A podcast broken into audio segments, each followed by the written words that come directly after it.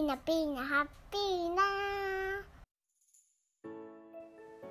ピノです。船です。ピノピノハッピーナ始まりました。こちらは日常、仕事、最近の気になる話題について夫婦でたわいもなく話しているチャンネルです。YouTube、各種ポッドキャストアプリ、スタンド FM で配信中です。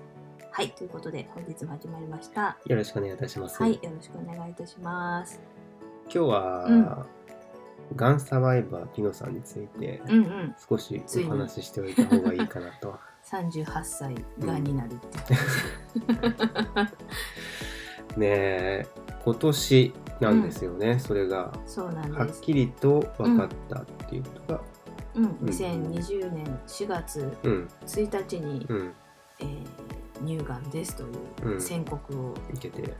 受けました。うん、でそもそも私今あのスタンド FM の方では、うん。がんサバイバーピノというふうに、まあ、名前がついてるんですけど、うん、結構がんサバイバーっていう単語がうん、私もそうなんですけど、うん。あのがん患者の方以外はですね意外と知らない、なんとなく通称というか、ジョークっぽい言葉にも聞こえるよね。うん、いやそもそも多分がんサバイバーって言ってもな、うん。何っていう人の方が多いんじゃないかなと思うんですけど、うん。実はこのがんサバイバーっていうのはあの、うん。まあ、サバイバーっていう言葉だけだと、うん、あのまああのせ訳すると生存者みたいな。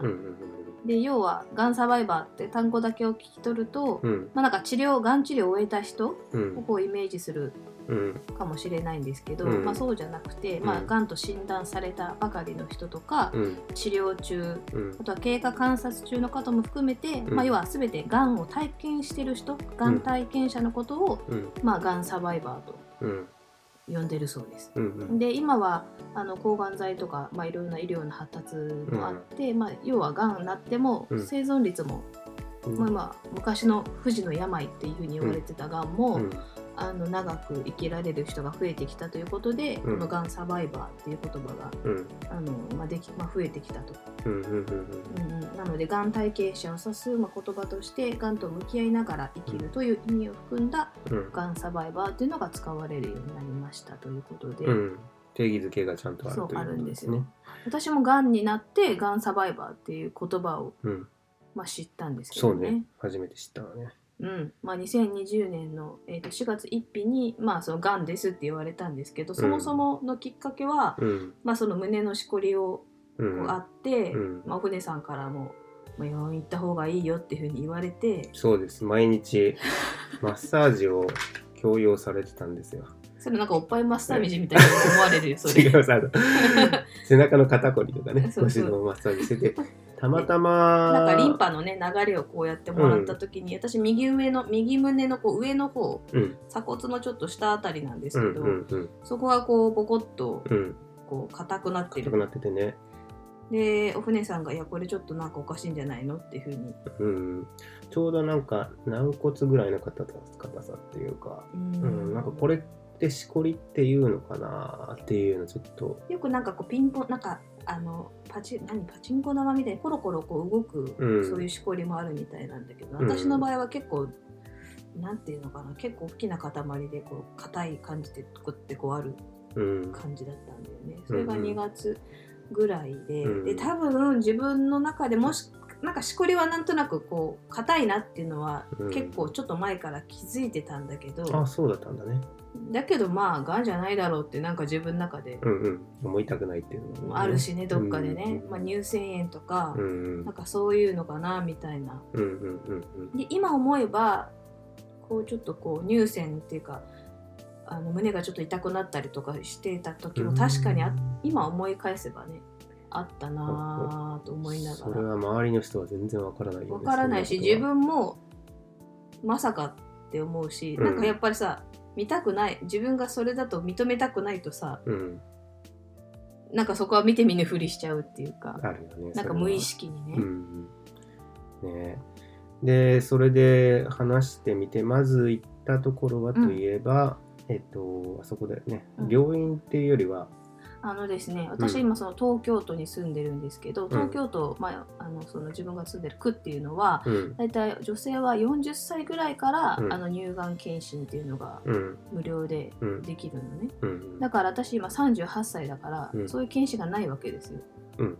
乳がん検診、だから要は自費で自分でうん。調べなきゃいけなくて、うん。ということで、まあ、自分で調べてですね、うん。でその時に、まあ、これ結構いいなと思ったのが、うんあのリクルートが出してるうん。ウェブサービスっていうのかな、うんアプリアプリっていうかウェブサービスかな、うん。あの人間ドックのここからだっていうあここからだな。うん。うん。あって、でうん。そこであのマンボグラフィーと乳腺超音波検査うん。をやる乳がん検診うん。の,、あのクリニックのうん。調べたところで予約してうん。でそこで予約するとうん。あのリクルート系列がまあ作ってるサービスだから、うん。あのあのホットペッパービューティーとか、うん。ああいうポンタとかのポイントがうん。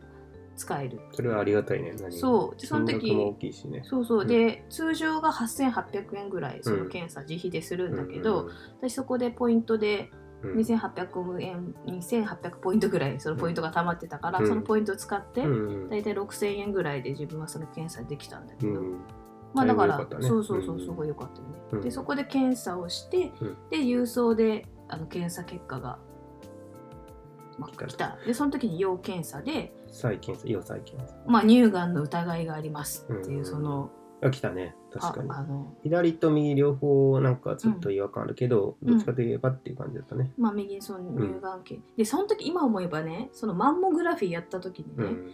あの女性がクリニックにマンモグラフィーのやってくれる女性とうん。えエコー検査やってくれる女性それぞれその担当がいるんだけど、うんマンモグラフィーの人がなんかすごい焦ってたのうん今思えば。うん。その、先に見ていただいてた方そううん。でなんかあの検査あのもしあの再検査とかなったら、うん。なあのー受付の方でなんか予約してるあなたも大丈夫ですからみたいな感じでななんか焦うん焦るような感じで言われたのね。ああはいみたいな。うん。うんで検査結果が来て乳がんの疑いがありますってなったから、うん多分あの時その多分女性は、うん。もう多分分かったんだろうね。うん。あこの子いやちょもしかしたらがんかもっていう怖いね。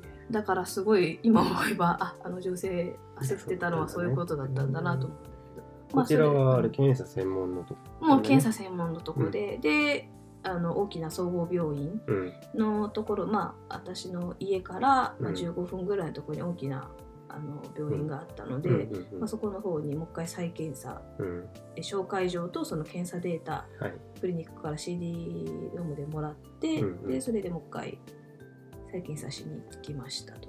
結構この期間あったかな？なんか待ったような気がするけど。2 1ヶ月頃にやって、で 3, 月あ3月にクリニックに行ってて、うんで3月の中旬ぐらいに多分その検査結果12週間多分1週間か10日ぐらい多分かかって、うん。で再検査ってことで、うん3月のえっとね下旬頃うん。にで予約したのかな、うん。ううんん。で 3, あそうか3月23日にうん。その大きなクリニックにもう一回再検査。したのね、でその時はエコー検査とうん。超音波ガイド針生検うん。っていうのをやって、うん。これがですねこの超音波ガイドうん。ガイド化。読ん。でますね。針生検ってうん。針を刺してうん。こう乳がんの組織をこう採取して、ね体に刺して。そう。でそれを調べる。でそれがねバチンってこあういうやつなのよ。バチンって言ってバッて刺して、うん。ガッて取るような。ーなんかいかにも痛そうな。でなんかそう3人に1人は痛い。うんですって言われて、どちらですか？痛かった人。めっちゃ痛くて、ね。まず「痛い!」って叫んだんだけど。男性の先生「あ痛いあ当たっちゃいましたね」とか言って冷静に 言われたんだけど。そうそうそうそう。であまりの痛さに薬処方してもらうみたいなうん、感じで、痛さにね。すっごい痛かったから、うんでも3人に1人だから、うんあの痛くない人もいるみたいあな、安心してくださいうんそうそうそうそう。でも私は残念ながら痛かった。んだよねで1週間後ぐらいに、あのうん検査結果分かりますので、ということで、うんもう一回予約して、うん。で4月ちょうど1日に検査結果ということで、えーその検査やってくれた男の先生からあの検査結果ですけれどもあのあなたは、えー乳がんですと。言われた言われました。なんとなく家族的には、うんここまですごくうん。時間がかかったなっていうイメージだったんだけれど、検査結果が出るまでっていうのが、うん。まあ後々説明を受けるんだけどうん。がん細胞ってそんなにでっかくなるの早くないみたいな。だからこれはあれだよね。うん。分かった人も時間が経っててももう早く早くでせかさなくても大丈夫ってことはうん。あれだあの説明を受けたよね。そうだね、うん。あのそんな1日2日でうん。すごい大きくなるっていうわけではうん。まあもちろん早め早めの対応は大事だけれども、うん。例えばその病院を決めるっていうのも、うん。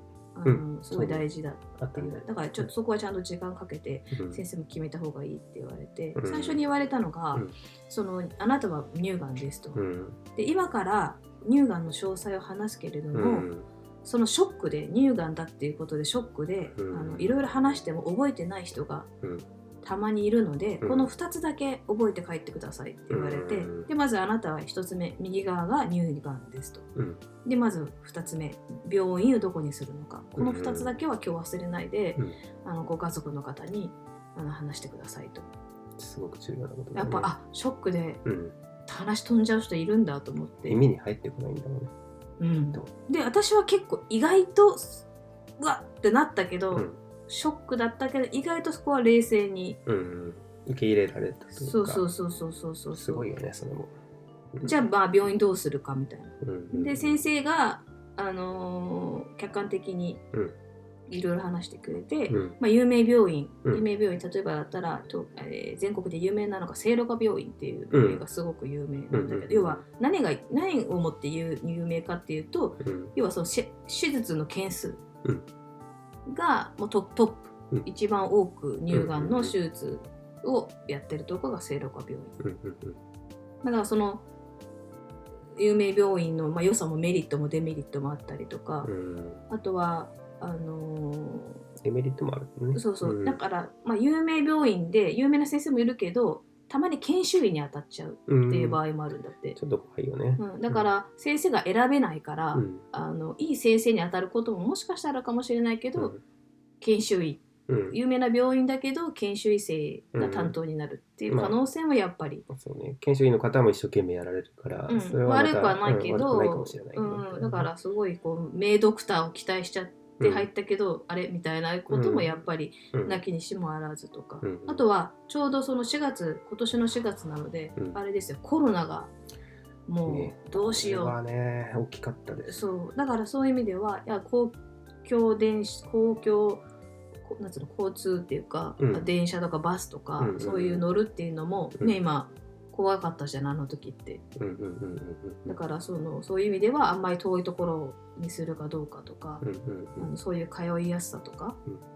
あの抗がん剤治療が始まると免疫力がそうそうそうそ下うそう。が下がるので、うん。ちょっとした風邪とかでも、うん。このなんていうの普通なら受けないところをうん。もらってしまったりとかうんっていうのが多くなるっていうことだね。そうそうそう。だからそういう意味でもその通いやすさだったりとか、うん。で東京あの先生が言うには、まあ、東京以外の他の地域だったらもうがんは、うん。がんだったらこの大きな病院1個しかないっていうことが結構多いと、うん。でその先生はもともと地方の青森の方でうんうん病院でやってたから、あるんだって、うん。でもうがんになったらもうこうもう一つしかないみたいな、うんうんえ選ぶとかの問題じゃなくて。そうね、うちの地元も多分そうですね。だけど東京に関してはあのすごくいろいろ選べるから、うん。まあ、それも良さでもあるし、うん。まあ、大変なんだけど、うん。まあ、そういう意味ではいろんな優先順位がありますと。だから、あなた自身またご家族でその辺はきっちり、あの話した方がうん。いいと思うし、そんなあの1週間2週間でうん。そのがんががんで大きくなることはないから、うん。そこはしっかりと話した方がいいと思いますよって言われたんだけど、うん。私はとにかく通いやすさを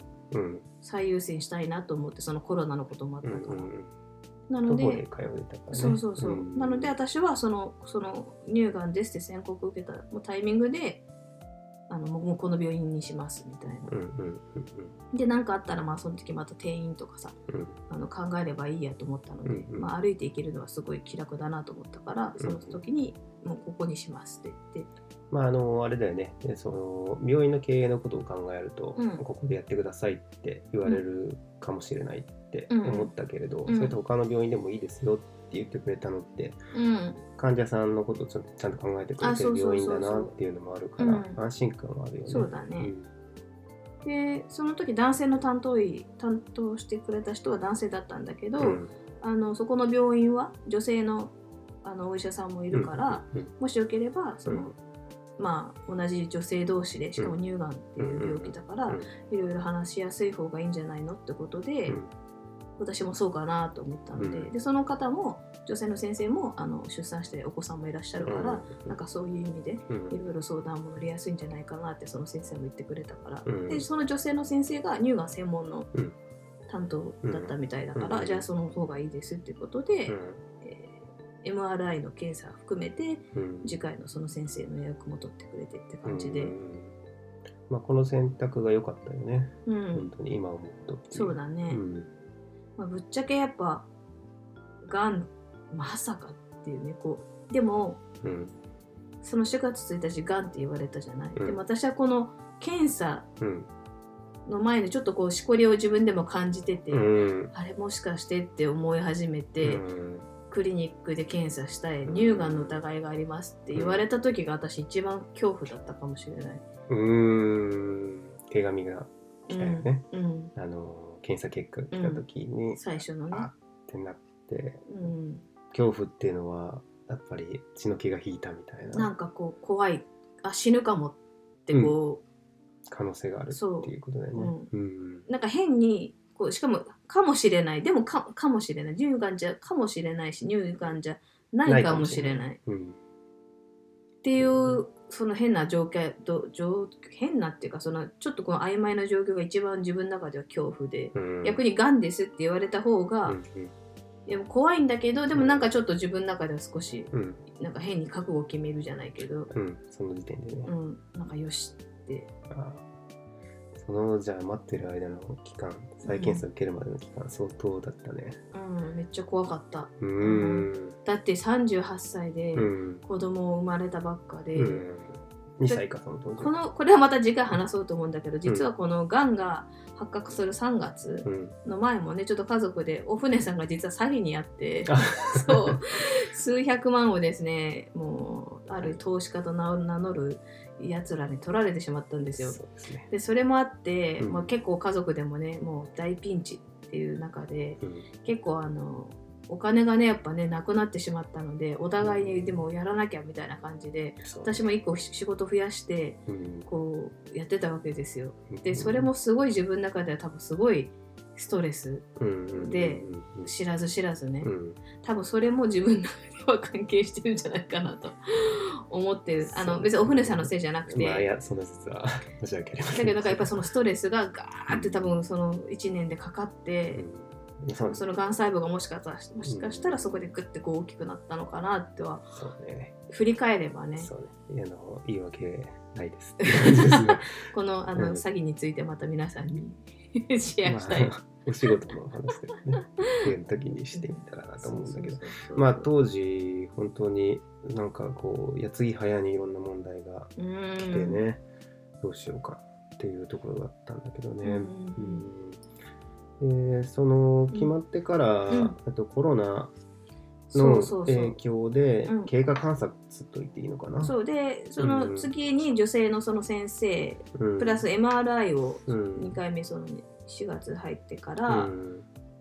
まあ、やって、であの治療内容、うん。まあ、どうするってどうしていこうかっていうところで,、うん。でその時に、まあ、コロナがなければ多分スムーズにできたんだけど、うんうん。先生もちょっと今すぐ治療を始めるのはうん。ちょっとリスクがあるし、もし何かあった時に怖いから、ちょっと今は待ちましょうと。で、その時もその先生もがんが、あのそんな1週間、2週間、1ヶ月でうん。1センチ、2センチ大きくなるってことはないはずだから、まずは、かといってそんな、ね、3、4ヶ月っていうのは、やっぱそこはちょっと、うんうんそこまではちょっと待つのはうんあんま良くないかもしれないから、マックスでも2ヶ月、うんうんうん。あのちょっと待つ。待ちましょう。ん。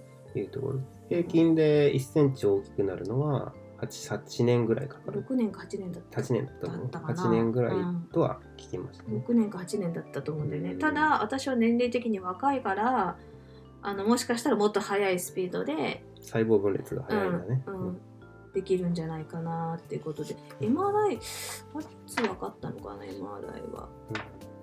CT 検査あそうだね。うんうんうんうん。で先生的にはその最初女性の先生初めて会った時にも、うん。手術から行くか。そう。ここがうん。なんか病院によって違うよね。方針が。先生とかうん。病院によって方針が違う。手術前に抗がん剤してがん細胞を小さくしてから、うん。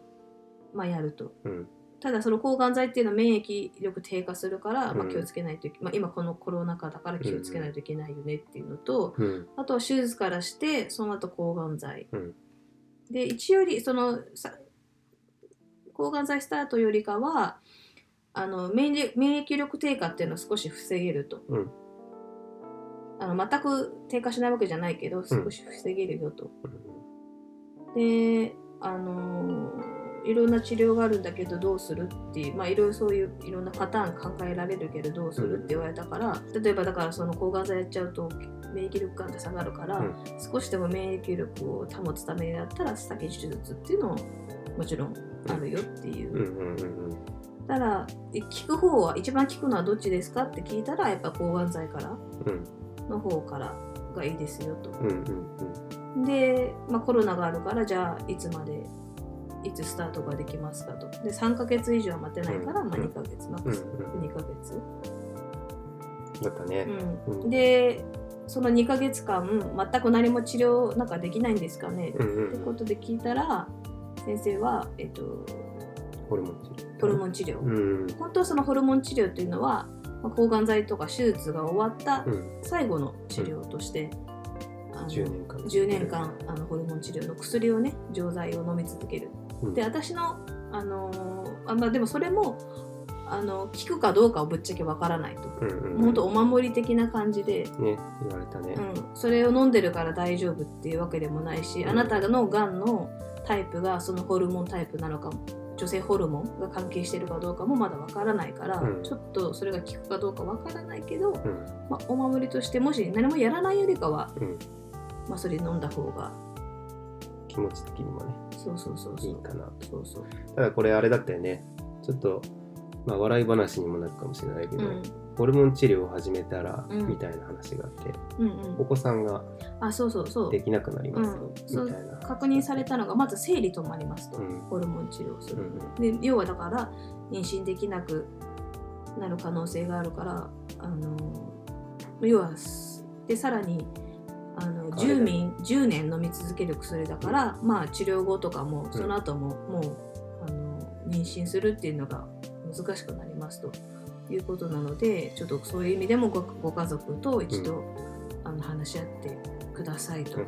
笑い話ってのはうん。作りたいなら今すぐ作ってくださいみたいな。あそうそうそうそう。そ うみたいなことを言われてあそうなんだみたいな。やるなら今だみたいな。ね 先生にね、そう言われて本当に言われてね まあ先生も笑ってたけど、うん、だからあの作りたいんだったら今すぐやってくださいみたいうん。うんなね、ね。でうちらも私たちは別にそこまで次2人もうすぐっていうのは別にぶっちゃけ考えてなかったので、うん。あのまあ、私はもう2人目はうん。まあももちろんねあのできたらそれは良かったんだろうけど、うん。まあ、今は自分の命やうん。っぱ優先したいなってうん。思って、それをお船さんにお話したらもちろんお船さんもそれでいいと思うよって言ってくれて、そうだね。でうちの両親両親とうちの両親かな、にも話したらもうもちろんっていう、もちろんまあもちろんその両親2人ともね2家族の両親はすごくショックを受けていたんだけれども、うん。でもまずはそうだねまず治すっていうところを優先して、うん。あなたの命を優先させましょうというところで、というんね、そこもうん。もう大丈夫ですと治療やりますっていうところでね、まあまあご両親が言ったとしても僕が最優先してたと思うけどね。うん、うん。そうね。1ヶ月後に MRI 再建してそうだね、うん。うんうんう。んうん。というところで、うん。なんかそれこれから始まりますよっていうところかなと思ったんだけどどうかな、セカンドオピニオンの話とかもちょっとしといた方がいいかなと思ったんだけど今日ちょっとだいぶ長くなったかなと。そうね、思うけど、どう？続ける？まだもうつ長くなっちゃいそうだよね。うん、うん。うんじゃあ第2部みたいな形でそうだよね。お話ししましょうか、うん。今日は第1部ということで。そうだね。まずでも、あの、がんになって、うん、あの、本もね、何冊か。あそうね。その話もしたいね。うん。うん私が買ったやつが、うんあの最高のがん治療っていううん本うん。と、あと「がんを生き抜くおしお金と仕事の相談室」って2冊をまず買ってうん。読んだんだけど、この「最高のがん治療」っていううん。中を見ると、うん。やっぱそのこの前も話したけど、うん。やっぱとんでも医療っていうかさ、うん。本をこういろんながんのいろんな治療の中では、やっぱ自由診療とかうん。あの、まあ、聞くのもあるのかもしれないけど、うん全員に聞くかって言ったらそうでもないっていうね。驚いたよね、うん。あの本読んで最初の本読んで。そうそうそう、だから、あのーちゃんとあのお医者さんの標準治療っていうのはうん。別に標準が別にそんないいわ悪いわけじゃなくて、うん。最高のあの治療である。うん。ね、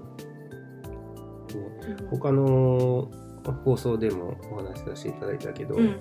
なんかちゃんとしたあの情報でないものもありますうん。ちゃんとその情報を見分けてくださいっていう話があったのもこの本だったよね、確か。で、まあ、そもそもやっぱりその抗がん剤治療っていうのはやっぱがんだけじゃなくていろんな自分の体の臓器にダメージを与えるものだから副作用が出るんだけど、まあ、まあそれも本当に体にいいかって言ったら確かに悪いと思うし、うん。手術っていうのもやっぱり自分の体を切ってしまったりするってことは、じゃあいいの本当にいいのかって言ったらそれはもしかしたら悪いのかもしれない。うんうん。だけどなんかそれもこう自分の中で引き寄せじゃないけどさあのそう思っそれが悪いもんだと思っちゃうと悪くなってしまうし、あのなんていうのかな。ここもニュートラルっていう部分でうん。例えばその自由診療うん。もうあの抗がん剤治療は悪だと思って、うん。その自由診療だけ、うん。その例えばその体をあったかくする温熱治療だったりとか、野菜うん。で免疫力うんにゃらかんやらって、でもそれだけでうん。聞く人ももしかしたらいるかもしれないしいるかもしれないね。聞かなかった時にやっぱ後悔したくない、うん。だからどっちもちゃんと取り入れるっていうか、そうね。本当にそれが大事だよね。うん、抗がん剤治療で大丈夫だと思わない方がいいし、もちろんそういう自分の日々の生活っていうその食食生活っていうのもうん。うん。もちろん大事にしなきゃいけないし睡眠だったり、うん。あとはその心の豊かさをもうちょっと自分の中で自分を大切にするっていう意味で広げねあの、うん。いろいろやるっていうのも何でもこうバランスよくやるのがやっぱり大事だね。大事だなっていうのはだんだんがんのそのうん知識を得たりとか、うん。自分が抗がん剤治療とかこういろいろ始めていく中でだんだんだんだんそれをすごくこう感じるようになったことだなと。すごく大事なことだと思う。うん。これで行こうって決めちゃうと、うん。どうしてもこう危険性が高まるっていうところもある。うん、だから常にあのいろんな情報はねうん。取りながら。でもこれでこれが絶対正解だっていうことも信じすぎずうんでも自分がやるものは全てい,、まあ、いいいいものだと思いながらうん。取り入れる抗がん剤も手術も自分の生きる上でうん。の選択選択っていうか、まあ、あとは経験してなんぼだって思えば人生、うん。それはかなりポジティブですよね。うん、なんか自分の中でそう取られた捉えた、あの抗がん剤っていう経験をする、うん。うん。手術という経験をする、うん。うんで、まあなかなかね、そう、ね。大きな人生、ね経験する人もいるかもしれないいないかもしれない、うんでこの30代うん。っていうまうん。あ綾世代っていうんだけどこれ。あや世代。若年性、うん。うん、そう。30代10代20代30代でなるがんのことを綾世代っていう、んなるほど。うんなんとか世代みたいな感じでね、あの言うんだけど、うんうんそのやっぱ綾世代っていう若い人たちのがんっていうのはそんなに傾向としてはうん。多くないわけじゃない、うん。うん。そうかね。だからそういう意味でもこう若いうちにがんになって、うん。そういう経験をするっていうのはまあなんか大きな意味がうん。あるし、うん。なんか原因なんで自分はがんになったんだって原因を探るよりかは、その原因よりもなった意味の意味付けの方をうん。自分はやっぱり大事にしないと、これから先後悔ばっかになっちゃうじゃん、なんで自分ががんになったのこれかなこれかなこれかなってうん。原因ばっか探るに。うん。日々よりも、うん。あこのがんになった意味は何だって、うん。原因より意味をうん。っていう方にこうシフトチェンジしたらすごくこうある意味前向きに、前向きだね。うん。私周りのその家族のフォローもすごいサポート体制ばっちりだし、うん。お船さんもそうだしうちの両親とお船さんの両親あと船さんの兄弟もそうだしあと親戚うん。うちのおじいちゃんおばちゃんもそうだしいとこたちとか、うん、そうね。私あと本当友達もそうだし、うん。私あとあの今オンラインオンラインサロンに入ってて、あのスピリチュアル系の、うんえっとね、使命発見アドバイザーっていう、うん。ゆりえさんって人がうん。YouTube うん。アップしてるうん。人がいて YouTuber なんだけど、その人がオンラインサロンをこうやりますってなって、うん。たまたま12月ぐらいうんにそれを開始しますってなって私もそういうの好きだから、うん。自己啓発とかそういうのも好きだし、うん。スピリチュアルもすごい好きだったからうん。入るって入って、で3月にそのがんが発覚した時に、うん。あのやっぱこうそんな人と今こ子育てしてるとさ、うん。そんな気軽にそういうこと話せる人って意外といなくて、周りにはね。そうちょっと愚痴を吐くじゃないけど、うん。そのオンラインサロンでうん「いやがんになっちゃった」みたいな感じでこうポロッと投稿したらもうみんながすごい応援してくれて。うん。あ大丈りがと夫う。んそうなんかそういう、まあ、インターネットのつながりだけど、うん。こうこういろいろ応援してくれる友達、あとはリアルな友達うん。もすごい心配してくれて、うん。私より先にこう泣きながら「もう絶対死なないで」うん。みたいな感じで泣いてくれる友達も何人もいて。なんかありがたいな、そうそうなんか感謝っていうかさ、うん。なんか病気になってショックだけどなんかありがたいこともすごく感じられる、うんね。うん、瞬間。だ改めてそうそうそう。周りの温かさを知るとそうそうそうそうそう、ん。だから悪いことばかりじゃないこれから生きる長く生きていくためにこういうことがあったんだって思えるようにしたいってそうそうことですね。そうそうそうそうそううんうんいやそうだね。まあ、家族一番身近にいる家族としてはうんちょっと何もできてないななんてのも感じるので、うんこの辺の家族の話はまたそうね別で話そうっていう話ですね。がん患者本人バージョンと、うんやっぱそのがんを持つ家族っていうのでうんまたいろいろねこう捉え方みって全然違うだろうし、うんうん。ね。うんということで。うんうん。あそうだ最後。うん。あれなんだよね、うん。この放送を収録してて思うんですけどうん「がん」って言葉が言霊的にすごく強いってこれなんか別のお話ししてる方も聞いたんだけどうん「がん」っていう言葉強すぎるからなんかあの私はピョンって言ってんだみたいな話があるんだけど、うん。ピノさん独自の呼び方があるんだよね。なんかあのね M1 みたいなガンガンガンガンガン。あのスタートの音楽みたいなね、うん結構強いんだよねやっぱりねこの言葉って。うん。なんか、うん。ガンってなんかほらガンってこう、うん。あの鉄砲うんうんうん。あれみたいにもなるし、うんうんその M1 のスタートの音楽みたいなガンガンガンガンガン強いよねあれ。気合入るけどそうそうそう。まあそれが流れたらそれはそれでなんかおおってなるかもしれないけど。なんかそうちょっとね濁点だから、ちょっとなんかこ可愛さを出うして可愛さを出したいなと思って私は自分乳がんなんですけど自分はニューポンって言ってて。次回からはニューポン。ってそう。ニューポンの方が可愛くないですか？なんかサウンド的に、ね可愛いよね。どうせだったらなんかやっぱ女子だしあの可愛くうんうん。自分まあニューニューポンはもう一生多分付き合っていくものだから、うんどうせなら可愛い感じでね。うんね。皆さんもよければはい。ニューポンと。ね。まあまあ次回からまたあの第2弾のお話していくと思いますので、何か、うん。もし聞いてくださる方で、うん。なんかそのニューポンとかについてうんなんか疑問とか、うん。でそもそもうんどうなんいろんななんか疑問とかね、うん。あれば、うん。あのコメントとかくださればうん。お答えもしたいと思いますしなんか、あるよねうんなんか何でもいいので今コメントくれたらすごい嬉しいです。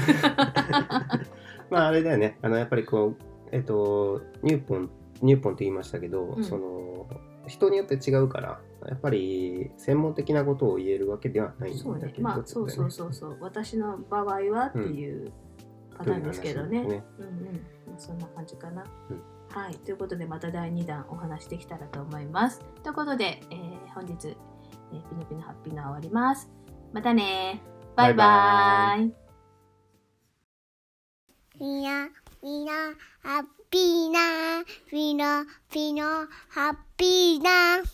また見てね、バイバイ。